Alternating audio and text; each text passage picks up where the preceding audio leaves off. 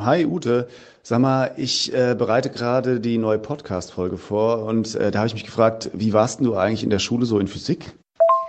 Also in Physik, äh, ich glaube gar nicht mal so schlecht. Ich meine, ich hätte so zwischen zwei und drei gestanden. W wieso willst du das wissen? Oh, das erzähle ich dir gleich. Aber zwischen zwei und drei ist auf jeden Fall super. Gut, dann sehen wir uns gleich im Studio. Ciao. Energiekrise. Und jetzt? Liebe Leute, schön, dass ihr wieder eingeschaltet habt bei eurem ARD Energie Podcast. Und damit ich das auf keinen Fall vergesse, sage ich es jetzt direkt am Anfang. Wenn ihr Fragen habt, Kritik zu unserem Podcast oder vielleicht auch Ideen für eine neue Folge, dann schreibt uns wie immer bitte gerne eine E-Mail an energiekrise.ard.de. Für heute haben wir zum Glück schon ein Thema gefunden und das heißt, die Wärmepumpe im Realitätscheck ist die Pumpe die Lösung beim Thema nachhaltig und energieautark heizen in Deutschland. Darüber wollen wir wie gesagt heute sprechen. Ich heiße Michael Herr, ich bin Journalist beim SWR und dabei ist auch unsere, wie wir gehört haben, naturwissenschaftlich vorbildlich vorgebildete WDR-Wirtschaftsredakteurin Ute Scheins. Hi Ute. Ja, schöner geht's nicht. Ne? Also, hallo hier aus Köln und ja, ich freue mich wieder dabei zu sein. Ute, Wärmepumpe ist heute unser Thema. Ich habe mich damit bislang noch nicht so wirklich beschäftigt, wenn ich ehrlich sein soll. Aber du Du hast dich ja Gott sei Dank wieder richtig reingefuchst in dieses Thema, stimmt's? Ja, genau. Ich bin ganz tief in die Tiefen der Wärmepumpe reingetaucht. Sehr schön. Genau. In die Pumpe abgetaucht.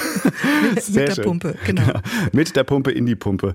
Gut, ich habe mich in der Schule leider nicht ganz so stark für Naturwissenschaften interessiert, nicht so stark begeistern können wie du. Hast du ja gerade eben äh, in unserem WhatsApp-Gespräch zugegeben, mhm. dass du da so ein bisschen deeper drin warst.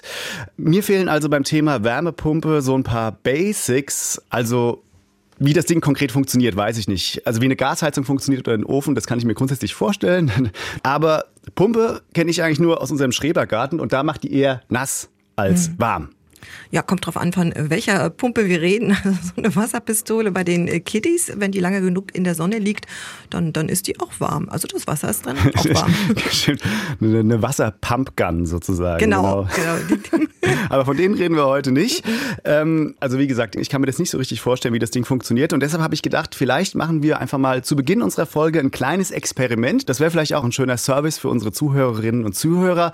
Wenn du jetzt einfach mal mit ganz einfachen Worten vielleicht in 30 Sekunden und gerne auch mit vielen Metaphern und blumigen Vergleichen uns mal erklären würdest, uns leihen, wie funktioniert so eine Wärmepumpe. Hättest du Lust? Ja, ich bin dabei. Wie gesagt, 30 Sekunden würde ich dir Zeit geben und mhm. ich habe extra hier jetzt mein Handy rausgekramt ähm, und da stelle ich jetzt einfach mal den Timer. Ich zähle auf die Plätze, fertig, Wärmepumpe, go. Also eine Wärmepumpe, die wird mit Strom betrieben und die ist in der Lage, Wärme aus der Umgebung zu nutzen, um damit das Haus zu heizen oder das Wasser warm zu machen. Je nach Art der Wärmepumpe kommt die Wärme entweder aus dem Erdreich, aus der Luft oder aus dem Wasser, also aus zum Beispiel Grundwasser oder Abwasser. Super. Dann, warte mal, warst du sogar schneller als die 30 ja, Sekunden. Ja, ja. Ist noch gar nicht abgelaufen. Du, ja, du Wahnsinn. hast mich da so also, angetrieben also, hier. Also, ja, sehr gut, okay. Hast du es verstanden? Pass auf, ich hab's, ich hab's verstanden. So, jetzt ist hier der Wecker auch da. Dann machen wir mal aus. Ich habe es grundsätzlich verstanden und zeitlich war es natürlich Wahnsinn. Also mhm. wahrscheinlich wie bei dir auch in den Klausuren noch mal zehn Minuten früher abgegeben. Also ähm, ich habe sozusagen jetzt verstanden, den Wortbestandteil Wärme, also wo die herkommt, aus verschiedenen Quellen, ähm, dass da sozusagen die Wärmeenergie hergewonnen wird. Aber was ist jetzt an diesem Ding eine Pumpe?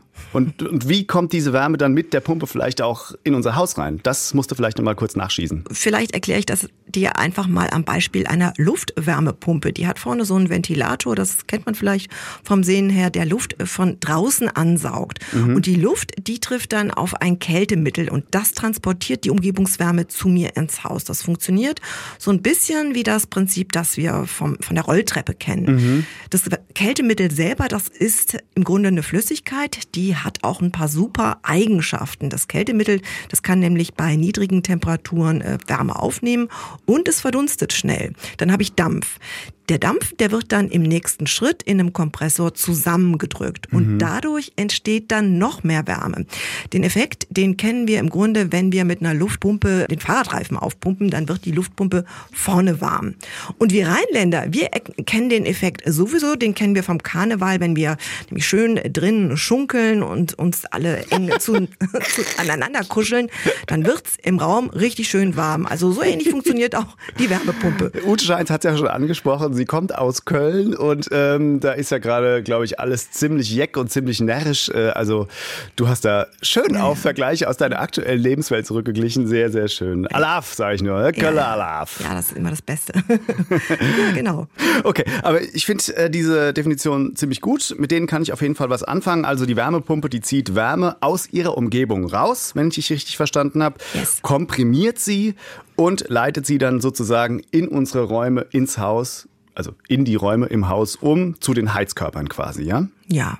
Super. Wärme von draußen rein, verstärkt und dann ins Heizsystem. Sehr schön. War jetzt ein bisschen mehr als 30 Sekunden in Summe, aber trotzdem jetzt, glaube ich, bin ich zumindest einigermaßen auf dem Stand. Ich hoffe, die Hörerinnen und Hörer auch. Jetzt heißt es ja immer, die Wärmepumpe, die könnte so ein bisschen das Heizsystem der Zukunft sein. Ute, Warum ist das denn so? Also was sind denn die konkreten, handfesten Vorteile dieser Heiztechnik gegenüber, sagen wir zum Beispiel mal, der guten alten Ölheizung? Hm, also Wärmepumpen sind vom Prinzip her erstmal klimafreundlich, äh, denn sie können, wie gesagt, eben schon Wärme aus der Umgebung rausholen und sie nutzbar machen mhm. und das ist ja Wärme, die dann schon da ist. Außerdem werden sie mit Strom betrieben und äh, Strom aus dem öffentlichen Netz, der hat ja den Vorteil, dass er zunehmend aus erneuerbaren äh, Energien erzeugt wird. Ist ja jetzt schon so, dass etwa die Hälfte vom Strom, den wir hier in Deutschland verbrauchen, aus erneuerbaren Quellen kommt, also aus Wind und Sonne zum Beispiel. Also könnte dann sozusagen wirklich eine regenerative Heiztechnik sein, ja? Genau. Mal werden. Genau, und was dazu kommt, ist, dass äh, Wärmepumpen eben eine sehr effiziente Art sind, äh, Wärmeenergie zu gewinnen. Okay, was heißt das hier an der Stelle konkret? Was ist effizient in dem Zusammenhang? Also effizient bedeutet, dass eine moderne Wärmepumpe zum Beispiel in der Lage ist, aus einer Kilowattstunde Strom drei bis vier Kilowattstunden Wärme zu erzeugen oder sogar mehr. Also das ist schon sehr effizient und damit ist die Wärmepumpe prinzipiell anderen Heizungsarten deutlich überlegen. Ich sag mal, deutlich überlegen gegenüber zum Beispiel einer Gas- oder einer Ölheizung. Dazu müssen aber auch die Voraussetzungen in dem Gebäude stimmen, also damit die Wärmepumpe auch tatsächlich gut funktioniert. Die muss dann auch darauf abgestimmt sein. Also Wirkungsgrad super, potenziell klimaneutrale Heiztechnik, zwei auf jeden Fall sehr große Vorteile, wenn ich dich richtig verstanden habe, beziehungsweise verstehe ich natürlich auch jetzt direkt so, wenn du es mir erklärst. ähm, aber die große Einschränkung hast du gerade genannt. Damit die Wärmepumpe diese Vorteile ausspielen kann, müssen ein paar Voraussetzungen erfüllt sein, und zwar am Haus. Mhm. Und das ist eben, wenn ich meine Vorrecherche da richtig gesteuert habe, einer der Punkte, die gerade einfach super viele Leute rumtreibt, ist mein Haus, das mir gehört oder in dem ich zur Miete wohne, einfach geeignet für die Wärmepumpe. Genau, man muss bei älteren Häusern ganz genau hinschauen, passt das so oder ist erst noch was zu tun, damit die Wärmepumpe da auch eine gute Lösung ist. Jetzt hattest du ja als Hausaufgabe mal nach einer Person zu suchen, die Erfahrungen gemacht hat, die ein altes Haus umgerüstet hat auf eine Wärmepumpe. Hat das funktioniert? Das hat tatsächlich funktioniert. Sehr schön. Ich, ich habe wirklich, wie ich finde, ein ganz aufschlussreichen Erfahrungsbericht mitgebracht, denn ich habe mit Timo Schmitz gesprochen, der kommt aus NRW. Ähm, Timo Schmitz ist Inhaber von einem Radio- und Fernsehgeschäft. Der kennt sich auch mit der Technik gut aus, ist eher so Typ Technik-Freak und auch so ein Selbermacher. Und der hat eine Wärmepumpe eingebaut in sein Mietshaus und auch bei sich zu Hause. Und lass uns doch mal zusammen reinhören, was er so erlebt hat. Also die Erfahrungswerte in dem Mietshaus, was ich gebaut habe, was jetzt so ein Standard von KfW 55 entspricht oder wahrscheinlich etwas besser, da sind die Erfahrungen sehr, sehr gut. Die Wohnungen sind so 75 Quadrat, 75 bis 80 Quadrat. Und wenn ich jetzt, ich habe noch nicht genau ausgerechnet, aber die kommen so ungefähr um die 55 Euro, 50 bis 55 Euro im Monat an Heizkosten. Wenn Sie eine Gasheizung haben, ist das doch schon eine Ecke weniger. Das ist ja der Kracher, also da kann man nicht meckern. Ja, ich war selber überrascht, wo ich es ausgerechnet habe, muss ich ganz ehrlich sagen. Denn bei mir zu Hause habe ich auch eine Wärmepumpe, die muss ich auf Volllast fahren, weil ich dummerweise Heizkörper habe und keine Fußbodenheizung. Und ich glaube, das war eine Entscheidung, die ich wahrscheinlich heute nicht mehr machen würde. Meine Frau ärgert sich jeden Tag darüber, dass die Bude, also die Wohnung nicht warm wird. Und äh, sagt dann, wir haben dann wirklich die Problematik, dass wir einen offenen Kamin haben und den jetzt anmachen müssen. Das wiederum ist aber nicht sehr schön, weil abends ist es toll, morgens riecht dann die ganze Wohnung nach diesem offenen Kamin, wo wir jetzt schon überlegt haben, so, eine, so einen Specksteinofen dazu zu installieren, um im Endeffekt die Wohnung auch tagsüber und auch abends dann warm zu bekommen. Haben Sie das denn so auch nach Lehrbuch durchexerziert, dass Sie sich erst einen Energieberater ins Haus geholt haben, der das dann alles fein mit Sanierungsplan fein sauberlich ausgerechnet hat? Und also in dem Mehrfamilienhaus natürlich schon, in meinem privaten Haus natürlich nicht. Aha. Sie haben es nicht richtig. Aber die Heizung war kaputt. Und was macht man dann? Ne? Man wollte jetzt keine Gasheizung mehr haben, weil wir gedacht haben, Gas ist ja nach dem Ukraine-Krieg jetzt vielleicht nicht mehr so up to date und man muss halt überlegen, was man tut. Und ja, und der Fehler war halt, äh, ich sag mal, die Fenster, die, die man denkt, wenn die, das Haus ist von 1998, ist also nicht so alt und trotzdem ist, sind die, sind die energetischen Werte von diesem Haus einfach eine Katastrophe, weil es wahrscheinlich auch damals nicht so super gebaut worden ist, wie man es hätte eigentlich zu diesem Zeitpunkt schon machen können. Und sagen Sie mal, das, was jetzt eigentlich Ihr Problem bei der jetzigen Lösung ist, es wird nicht richtig. Fenster. Genau, sind die Fenster. Es wird, ist, äh, das Problem, was wir jetzt haben, sind im Prinzip, die Fenster sind nicht gut genug für eine Wärmepumpe und die Isolierung des Hauses an sich ist nicht gut genug. Das heißt, es wird nicht warm genug. Das genau, es wird nicht warm genug. Oder Sie fahren die halt der Wärmepumpe so hoch, dass sie so viel Strom braucht, dass sie zwar Wärme erzeugt, aber Stromkosten von 500 Euro im Monat hochgerechnet existieren. Das macht dann eben keinen Spaß. Ja, okay. Und Ihre Frau, ist die jetzt wieder versöhnlich gestimmt, nachdem Sie ihr einen Specksteinofen versprochen haben oder geht's so? Es geht eigentlich so, weil es ist halt wirklich, es war halt nicht abzusehen, dass die Nachfolgekosten so extrem hoch sind. Man, wo man dann wirklich überlegen muss, rechnet sich sowas. Ja, schönes Experiment, was der Herr Schmitz da gemacht hat.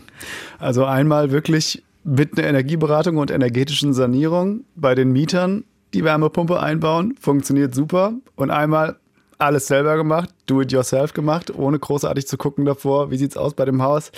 Jo, jetzt ist die Frau halt ein bisschen angefressen. Ja, er hatte mir schon in dem Interview gesagt, dass er auch eine Beratung bekommen hat, mhm. also dass äh, er da nicht völlig jetzt blauäugig okay. rangegangen ist. Mhm.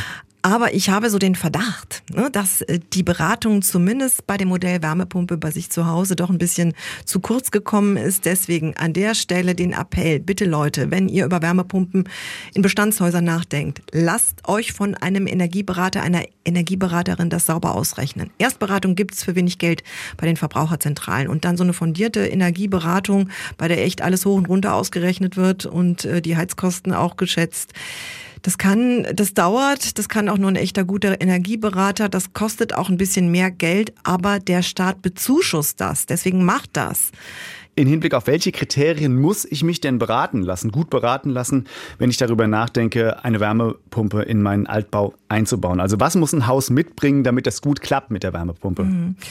Also der Knackpunkt sind ja immer die Altbauten. Am besten funktioniert eine Wärmepumpe in Gebäuden, die relativ gut schon gedämmt sind, die auch nicht so hohe Temperaturen im Heizsystem selber brauchen und bei denen die Heizkörper selber ähm, ausreichend dimensioniert sind, die also mhm. zum Beispiel groß genug sind oder entsprechend gut verteilt.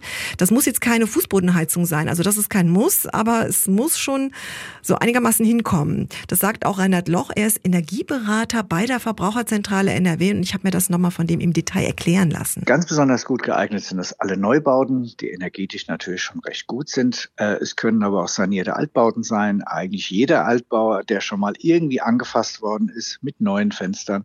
Vielleicht ist das Dach gedämmt worden, vielleicht sind die Außenwände schon gedämmt. Das schaut sich im Zweifelsfall natürlich die Fachfirma an. Das schauen auch wir Energieberater uns an und entscheiden dann mit den Familien zusammen natürlich, macht hier die Wärmepumpe wirklich Sinn? Sind die Voraussetzungen gegeben? Aber im Grunde sagen die Experten, man kann eigentlich in jedem Haus eine Wärmepumpe einsetzen. Schaffen tut sie es immer. Ist die Frage, ob sie die idealen Voraussetzungen vorfindet. Und nur dann, wenn die Voraussetzungen für die Wärmepumpe in einem älteren Gebäude auch stimmen, kann die auch effizient arbeiten. Alles andere wird für die Kunden sonst ziemlich teuer. Das hat ja der Schmitz uns erzählt, was er da erlebt hat.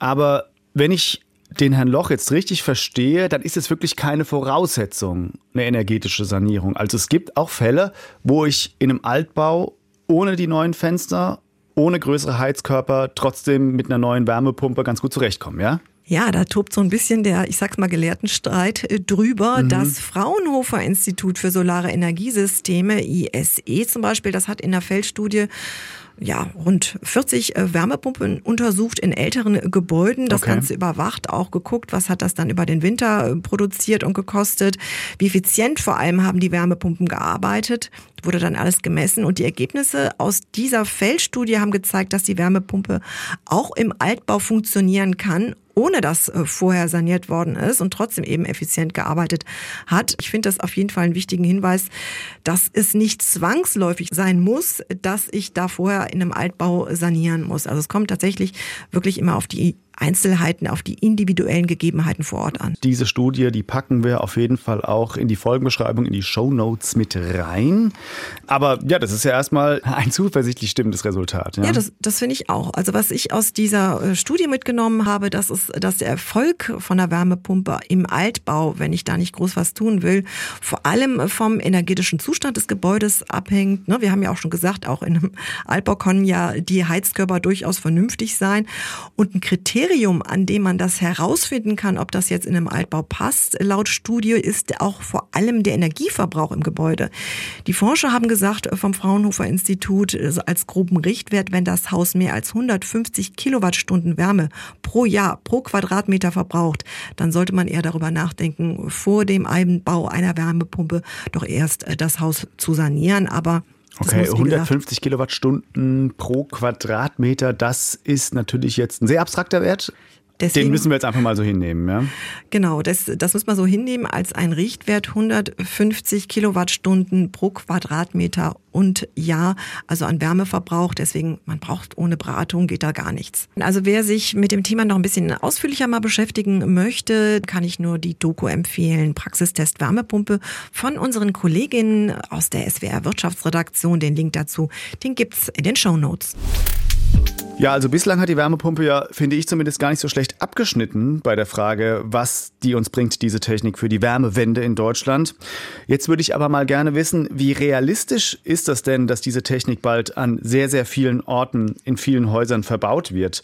Man hört ja eben immer wieder, dass Fachpersonal fehlt um dann diese Einbauten vorzunehmen. Ute, ist da was dran? Ja, die Personalnot in der Branche, die ist riesig. Es fehlt an allen Ecken und Enden halt in den Installationsbetrieben. Fehlen einfach die Leute, die das auch machen können in der Menge. Viele Handwerksbetriebe haben auch die Auftragsbücher schon über Monate voll mhm. und man muss da als Kunde halt mit mehreren Monaten Wartezeit rechnen. Und gleichzeitig stehen die Installationsbetriebe vor der Herausforderung, dass sie ihre eigenen Leute dringend weiterbilden müssen. Die Wärmepumpen ist ja eine neue Technik. Technik und die haben äh, viele Fachkräfte haben in der Vergangenheit über Jahre, Jahrzehnte halt nur Gas- und Ölheizungen verbaut. Mhm. Also ja. wer, wer dann in der Fortbildung ist, der kann natürlich auch nicht zeitgleich irgendwo anders eine Wärmepumpe einbauen. Der ist natürlich auch erstmal weg, ne? Genau, das, ähm, also die Leute fehlen jetzt einfach. Mhm. Eine Studie vom Arbeitgebernahen Institut der deutschen Wirtschaft, die hat ausgerechnet, dass insgesamt für die Energiewende ja rund 200.000 Leute jetzt schon fehlen würden und was uns dann natürlich in den nächsten Jahren auch noch äh, zunehmend ergreift, das ist der demografische Wandel und ähm, das führt eben auch dazu und das ist auch ein Problem jetzt in der Branche, dass viele Leute mit einer dualen Ausbildung, die verabschieden sich in den nächsten Jahren in Rente, gleichzeitig kommen weniger neue Leute nach. Die Bundesregierung versucht zwar dagegen zu steuern mit ja, groß angekündigten Qualifizierungsoffensiven. Außerdem sollen ausländische Fachkräfte es leichter haben, hier in Deutschland Fuß zu fassen und zu arbeiten. Aber das ist eben ein Riesensprung, der da zu machen ist. Es gibt aber, damit das nicht alles so negativ klingt, eine schöne Entwicklung, äh, von der ich gehört habe, nachdem ich mit Ulrich Kohn gesprochen habe. Der ist Inhaber eines Installationsbetriebs und baut schon seit vielen Jahren Wärmepumpen ein. Da haben wir für uns persönlich auch einen äh, schönen Trend. Wir haben aktuell sieben Lehrlinge. Und man merkt, dass diese Lehrlinge, äh, also der Handwerksberuf, das haben wir gestern mit der mit unserem Berufsschullehrer nochmal besprochen. Also der Trend liegt daran, dass wir ungefähr 25 Prozent mehr Lehrlinge in die Handwerksberufe kriegen, gerade was regenerative Energien bekommen.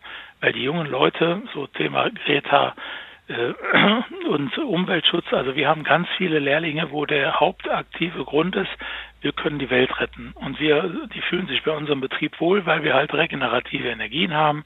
Dann muss man heute wirklich ein gutes Betriebsklima haben, damit die Leute bleiben. Und man muss die halt selber ausbilden. Also was ich da schon ganz äh, faszinierend dran finde, ist, dass junge Leute Klimaberufe ja sexy finden, sage ich mal. Und das gibt ja so ein bisschen Hoffnung auch. Trotzdem an der Stelle, wie kommen die Pumpen konkret ins Haus rein? Da knirscht's aktuell noch ziemlich gewaltig, ist mein Eindruck. Und das ist natürlich jetzt doppelt ein Problem, auch deshalb, weil die Politik aktuell schon sehr, sehr große Hoffnung in die Wärmepumpe setzt. Stimmt's? Ja, weil die Politik eben sagt, äh, die ist klimafreundlich vom Prinzip her und wir wollen ja weg vom Heizen mit Öl und Gas. Nach den Plänen der Bundesregierung soll es so sein, dass die Wärmepumpen bei der Versorgung, bei der Wärmeversorgung eine Riesenrolle spielen. Konkret soll es so sein, dass bis 2024 oder streng genommen ab 2024 sollen jedes Jahr 500.000 neue Wärmepumpen in Betrieb genommen werden. Das klingt nach einer ganzen Menge. Ja, Hintergrund ist, dass ähm, ab 2024 jede dann neu eingebaute Heizung äh, zu möglichst zu 65 Prozent aus erneuerbaren Quellen betrieben werden soll. Und da passt eben die Wärmepumpe mit ihrer Funktionsweise genau in diese Strategie rein. Aber es ist halt wahnsinnig viel zu tun. 500.000 neue Wärmepumpen jedes Jahr. Ähm, da habe ich so ein bisschen ein großes Fragezeichen, wie die Installationsbetriebe das überhaupt schaffen können und sollen. Sechs Millionen Wärmepumpen, die 2030 laufen sollen. Ist das denn realistisch? Also jetzt mal abgesehen von den Fachleuten, die dann eben noch geschult werden müssen. Kriegen wir die überhaupt, die Wärmepumpen? Kommen wir da ran? Oder ist dann ganz klar wieder mit irgendwelchen Lieferengpässen zu rechnen, die uns da am Ende in die Suppe spucken? Ja, es, wir haben zurzeit Lieferengpässe. Es gibt ja lange Wartezeiten bei vielen Herstellern von neun Monaten um, äh, und auch zum Teil länger, wenn wir jetzt eine Wärmepumpe haben wollen. Also das werden die Leute, die sich gerade eine versuchen zu bestellen, sicherlich kennen. Also teilweise sehr lange Wartezeiten. Was aber zumindest so ein kleiner Lichtblick ist, dass zurzeit noch sehr viele Wärmepumpen aus äh, Deutschland kommen. Die werden okay. hier produziert oder in Europa. Also dass wir da nicht ganz so stark von den asiatischen Herstellern äh, abhängig sind. Das heißt also zurzeit wird der Wärmepumpenmarkt noch aus Deutschland und Europa auch von den Herstellern hier dominiert. Mhm. Und die sind auch gerade dabei, ihre Fertigungsstraßen akut auszubauen. Das ist zumindest so angekündigt. Sehr gut. Ja, also ob das so bleibt, muss ich zeigen. Trotzdem geht das alles nicht von heute auf morgen. Hoffentlich ist es dann nicht wie bei der Solarindustrie, die in Europa, in Deutschland aufgebaut wird und dann einfach irgendwann eingeht und nach China abwandert. Aber wir sind mal optimistisch. Also Stand jetzt sieht es von dieser mhm. Seite her mit den Lieferpotenzialen gar nicht so schlecht aus. Kurzfristig natürlich haben wir das Problem, aber mittelfristig ist die Industrie eher in Europa, eher in Deutschland angesiedelt. Könnte sein, dass es von der Seite also funktioniert. Jetzt habe ich aber trotzdem noch mal eine kurze Frage. Ich bin hier der Bedenkenträger sozusagen in dieser dieser Folge. Kommt denn unser Stromnetz damit klar potenziell? Weil ich meine, das ist ja schon irgendwie eine krasse Herausforderung, eine krasse Änderung, wenn jetzt plötzlich sechs Millionen zusätzliche Heizungen am Stromnetz hängen. Das ist ja eine enorme Belastung. Kommt unser Netz damit klar? Also wird das damit klarkommen? Was meinst du? Also ich finde das eine super spannende Frage. Du weißt mhm. ja Prognosen in die Zukunft. da habe ich es nicht so die mit. Schwierigsten, ja, ja. Genau. Mhm. Also ich würde mal vorsichtig gesagt sagen, dass es super, super, super herausfordernd ist, die Netze stabil zu halten, wenn wir jetzt demnächst 6 Millionen Wärmepumpen und 15 Millionen E-Autos haben, die dann an der Zapfsäule abends Die kommen stehen. ja auch noch dazu, stimmt, ja. Genau. Und gleichzeitig, was die Sache nochmal verkompliziert, ist, dass gleichzeitig natürlich wir auch mehr Leute haben, die selber Strom produzieren mit Balkonkraftwerken und den PV-Anlagen auf dem Dach. Dadurch wird die ganze Stromerzeugung, die Stromabnahme volatiler. Das ist eine riesen Herausforderung für die Verteilnetze, die den Strom zu dir in die Wohnung bringen. Also das ist eine Herkulesaufgabe, das braucht man gar nicht klein zu reden. Die Netze müssen dafür ertüchtigt werden und die Bundesnetzagentur, die arbeitet auch gerade noch so ein bisschen an so einem Werkzeugkasten, der es ermöglichen soll, mit diesen ganzen flexiblen Stromerzeugern und Verbrauchern umzugehen. Also da sind noch viele Fragen offen. Ich denke aber, in den nächsten Monaten dürfte da so einiges klarer werden. Okay, du sprichst von der Herkulesaufgabe, aber jetzt aus deiner Perspektive, auf Grundlage deiner Recherchen, hältst du es für realistisch oder wird der Herkules hm. darunter zusammenbrechen? Also ich bin jetzt einfach mal Optimistin. Ich sage, wir schaffen das. Ich habe zwar selber ein bisschen Bauchschmerzen, aber ich möchte jetzt hier nicht alles mies reden. Energiekrise. Und jetzt?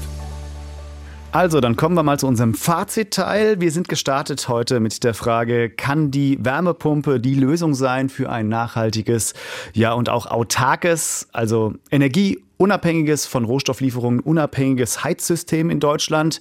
Wir haben viele Argumente gehört. Ute, was glaubst du, was ist jetzt 30 Minuten später dein Fazit? Also ich bin nach wie vor begeistert von der Wärmepumpe. Ich finde, das ist eine super Technik. Aber das Wissen ist in den Installationsbetrieben einfach noch nicht vorhanden. Da ist eine riesen Schulungswelle nötig und es fehlen uns auch die Fachkräfte. Das macht alles super schwierig. Mhm. Immerhin gute Sache. Klimaberufe sind unter jungen Leuten offenbar wieder sexy geworden. Mhm. Ähm, Wärmepumpe im Neubau ist sowieso kein Problem. Im Bestand, ja, muss man ganz genau hingucken und sich alles vorgenau ausrechnen lassen, sonst macht man damit eine teure Bauchlandung. Auch in Mehrfamilienhäusern, das finde ich sehr spannend, da haben wir noch gar nicht drüber gesprochen, können Wärmepumpen eine Lösung sein. Da werden gerade so die ersten Mehrfamilienhäuser umgebaut, bei denen man die Wärmepumpen dann in die einzelnen Wohnungen mit einbaut. Also da wird gerade ganz viel experimentiert und äh, rumprobiert, was durchaus auch Hoffnung macht. Trotzdem ist eine Wärmepumpe kein Allheilmittel für jedes Haus. Das würde ich auf keinen Fall sagen. Und ich sehe das auch eher so, dass in den Städten ja die Wärmenetze ausgebaut werden, wo dann Wärmezentral irgendwo zum Beispiel über Industrieprozesse erzeugt und abgeleitet wird. Fernwärme sozusagen. Ne? Genau, mhm. genau, Fernwärme oder auch Nahwärmenetze, je nachdem, ah, ja. mhm. wo der Erzeuger steht, dass eben in den Städten auch zusätzlich ja die Abwasserwärme genutzt äh, werden kann oder dass irgendwelche Großwärmepumpen Wärme erzeugen. Also ich glaube, für die Städte brauchen wir da noch eine andere Lösung oder andere Möglichkeiten. Du sagst, es ist auf jeden Fall eine positive, vielversprechende Technik, aber mhm. der absolute Gamechanger, der jetzt alleine reicht, um das Ruder rumzureißen, ist die Wärmepumpe wahrscheinlich nicht. Trotzdem, also bei mir ist auch hängen geblieben, dass die Technik grundsätzlich uns extrem weiterbringen kann, aber jetzt gerade im Hinblick auf Nachhaltigkeit unseres Energiesystems, unseres Wärmesystems natürlich nur dann, wenn der Strom den die Pumpen auch brauchen, dann natürlich nicht aus dem Kohlekraftwerk stammt, sondern mhm. natürlich ja, aus erneuerbaren Quellen, also aus Windkraft, Wasserkraft oder Solarenergie. Ne? Das ist klar, das ist immer die Voraussetzung, wie beim E-Auto auch. Genau, das, das Ganze fußt auf relativ optimistischen Annahmen, nämlich dass wir bis 2030 80 Prozent unseres Strombedarfs aus erneuerbaren Quellen decken können, also aus Wind und Sonne. Und ja, wir sehen ja alle, dass das mit dem Ausbau äh, doch nicht so schnell vorankommt, wie wir uns das so oft wünschen, weil da in der Praxis viele Sachen einfach im Wege stehen. Also da ist schon noch einiges zu tun.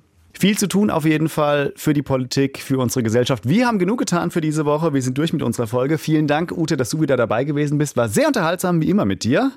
Das hat mich gefreut. Sehr schön.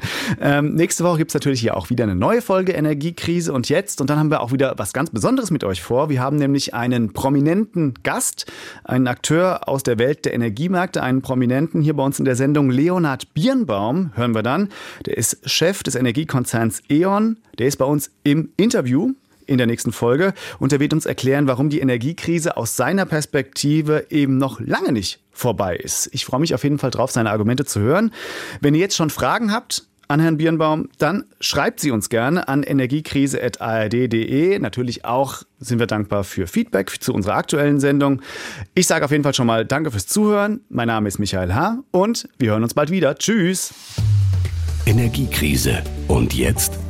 Produziert für die ARD von SWR, WDR und HR.